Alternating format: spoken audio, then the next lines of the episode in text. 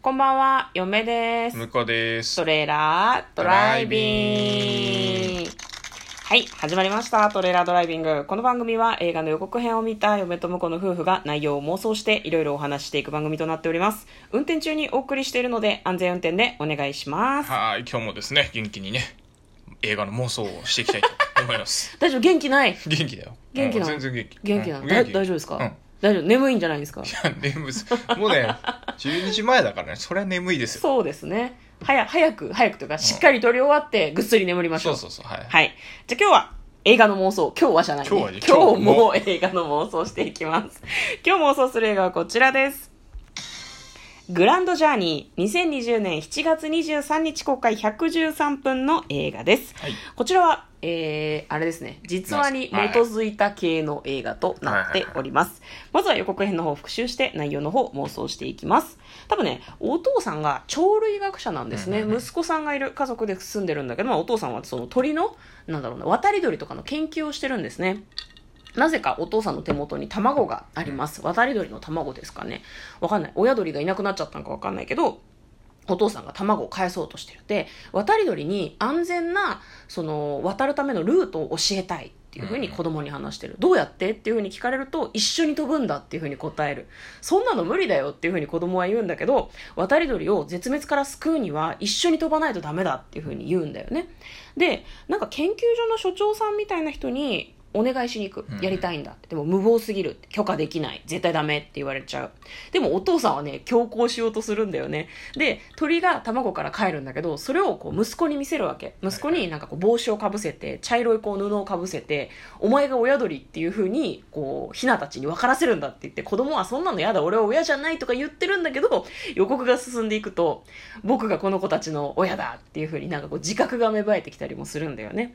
で、その二人は、その、渡り鳥になるために鳥たちにこう教育を施して結局そのなんだろうねこれグライダーっていうかこうプロペラがついてるすごい簡易的な感じの乗り物みたいなので空を飛んで渡り鳥と一緒にこうなんか渡り鳥にいろいろ教えるために一緒に飛び立つんだよね。ただなんか途中で邪魔が入ったりするような様子が予告編からは見て取れました。実際に野鳥と挑んだリアルな撮影だそうです。ということで、えー非常に気になるんですけれども内容を妄想していきたいと思います。これ曲が良かったね、すごくね。あの、うん。予告編のやつね。そうそうそう、なんて言うんだろうな。民族調の音楽みたいなあーまあまあまあまあ感じ。ちょっとさちょっとコールドプレイみたいじゃなうんまあかった確かにね。うん。そうコールプレイがどう、ではなさそうだけど。も。まあ私はあんまりそのまあ詳しくないんだけど、洋楽がね、うん、なんかアップテンポな感じに合わせてポンポンポンと進んでいくので予告がすごく楽しかったですね、はい。うん、じゃあ、内容妄想していきましょう。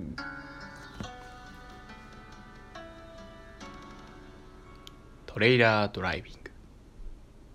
はい。ということでね。はいはい。はい。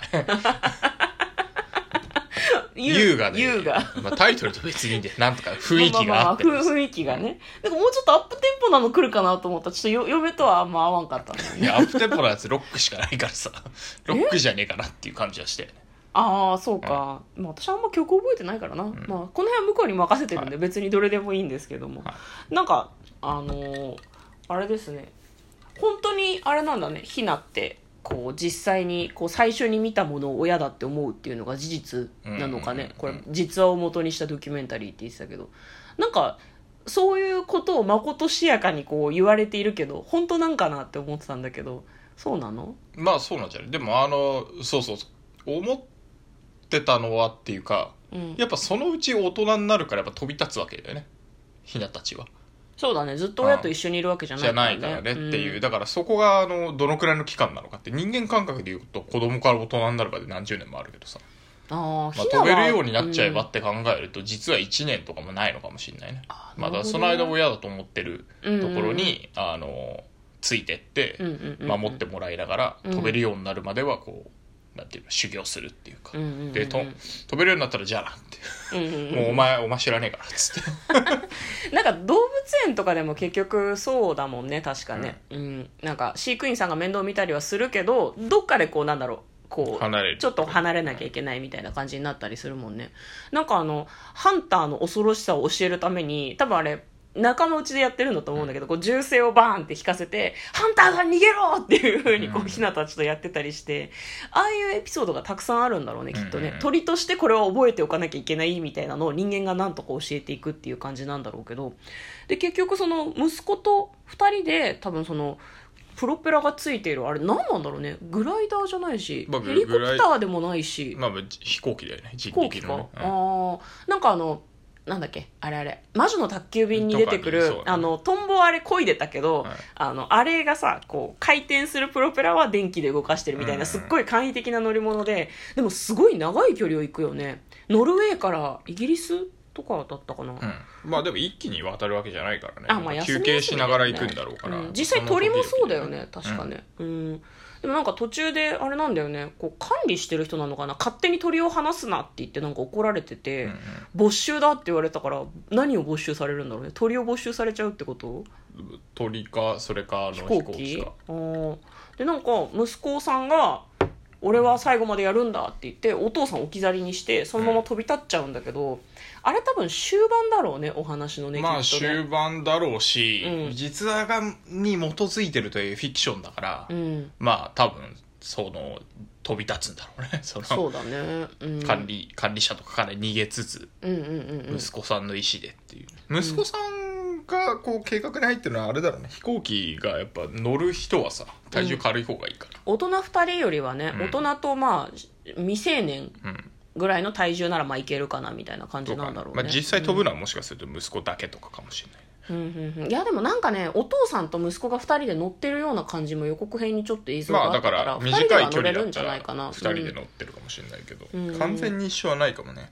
いやー私はね親御さんはね息子1人にやらせるのはちょっと心配だと思うだろうから、まあね。2人で乗るんだけど途中でその責められてお父さんが説明してる間に息子さんがこのままだと止められちゃうって思って自分の判断で1人で飛び立って、残りの道はその彼一人で行くみたいな感じなんだろうね、まあ、途中でなんかこう恐ろしい事故にあったりとか雨や風に襲われたりとかしないといいなとは思いますけど、ちょっとこうドラマとしてそういうのあったりするかもしれないけど、最終的には無事にこうなんだろうな渡り鳥としてのこう何勉強を終えるみたいなところまでやってほしいなとは思いますよね、うんきっとハッピーエンドだと嫁は思うんだけどどうです？まあハッピーエンド。あどうかな。ハッピーエンドかな。うん、うん、ハッピーエンド。だと思いたいなとすごく思いますね。これ実話系だからやっぱラストはあれじゃん、うん。こうエンディングとかで、うん。この後何回の飛行を達成し 絶滅、絶滅しそうな鳥を助けたんだっていうような、あれがあったりするかもね。で、実際の映像とか、お父さんと息子が肩を組んでる写真とかがね出るエンドロールでね。てかまあそう見たいよねやっぱねまあ、絶対そうだろうなっていう感じがちょっとしますけど、妄想っていうか。まあ別になくてもいなくてもい。なくてもいいんだけどなくてもいい。んだけどうんそういうイメージだよねなんか映像もすごく綺麗そうだよね。実際のその鳥と一緒に撮影したみたいな感じだったからその辺も非常に気になりますね。はい。じゃあそんな感じで妄想ということでよろしいでしょうか。はい、じゃあ簡単にストーリーを読んでまいります。狩り。